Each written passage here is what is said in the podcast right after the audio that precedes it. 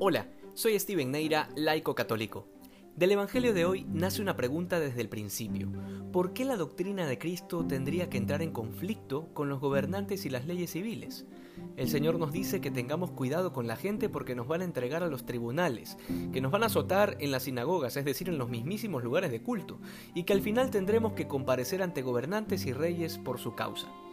Esta es tal vez una de esas citas que muchos, a causa de su ideología personal, malinterpretan para concluir que Jesús fue un revolucionario, que quería subvertir el orden establecido, que había venido a inflamar los corazones, pero no en función de la vida eterna, sino de la revolución social contra el sistema. Es como si no habláramos del mismo que dijo que no había venido a abolir la ley, sino a darle perfecto cumplimiento. Sin embargo, para entender esto, hay que tener muy claro que la doctrina de Cristo es en sí misma conflictiva. De hecho, es el mismo Señor el que nos dice que no ha venido a traer paz sino espada, y que en cada familia habrá conflictos por su causa. Hoy lo vuelve a decir de una manera distinta y mucho más dura. El hermano entregará al hermano a la muerte, el padre al hijo. Se rebelarán los hijos contra sus padres y los matarán y serán odiados por todos a causa de mi nombre. Siendo este el escenario, una vez más, debemos tener en cuenta que la doctrina de Cristo es conflictiva, y esto por la sencilla razón de que exige para sí misma el denominarse como la verdad absoluta. Y esto no es una conclusión interpretativa. El mismo Cristo, en Juan 14:6, se identifica abiertamente con la verdad en persona. Esto es tal vez lo más duro de entender para muchos católicos que se han dejado influir por el progresismo actual. Les cuesta comprender que la verdad divide que cuando afirmamos algo, automáticamente estamos negando lo contrario de lo que afirmamos. Por ejemplo, que cuando decimos creer que Jesús es el Verbo encarnado y celebramos Navidad, automáticamente estamos también negando que las demás religiones sean verdaderas.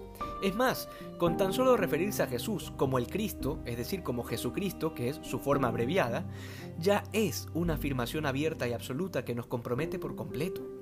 Estamos diciéndole a los musulmanes que Mahoma es un mentiroso, y a los testigos de Jehová que están equivocados, que Jesús en verdad es Dios de la misma naturaleza del Padre, y así toda nuestra vida queda comprometida cuando profesamos la fe.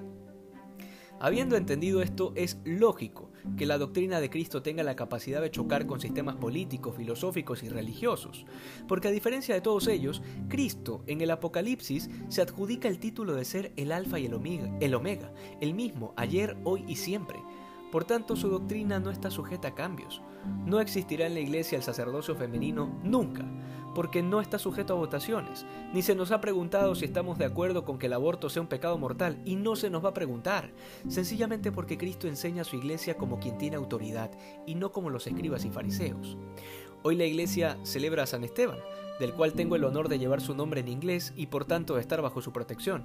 Fue el primer diácono de la iglesia que derramó su sangre por gritarle las verdades a las autoridades judías, porque, nuevamente, nuestra religión no es una religión de opiniones. No tenemos ningún reparo en denunciar que el comunismo y el liberalismo son sistemas condenados por la iglesia y condenados al fracaso.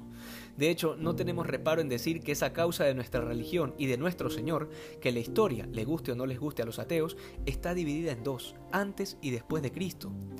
Lo que hoy nos dice el Evangelio es decisivo y es fundamental meditarlo durante este tiempo de Navidad.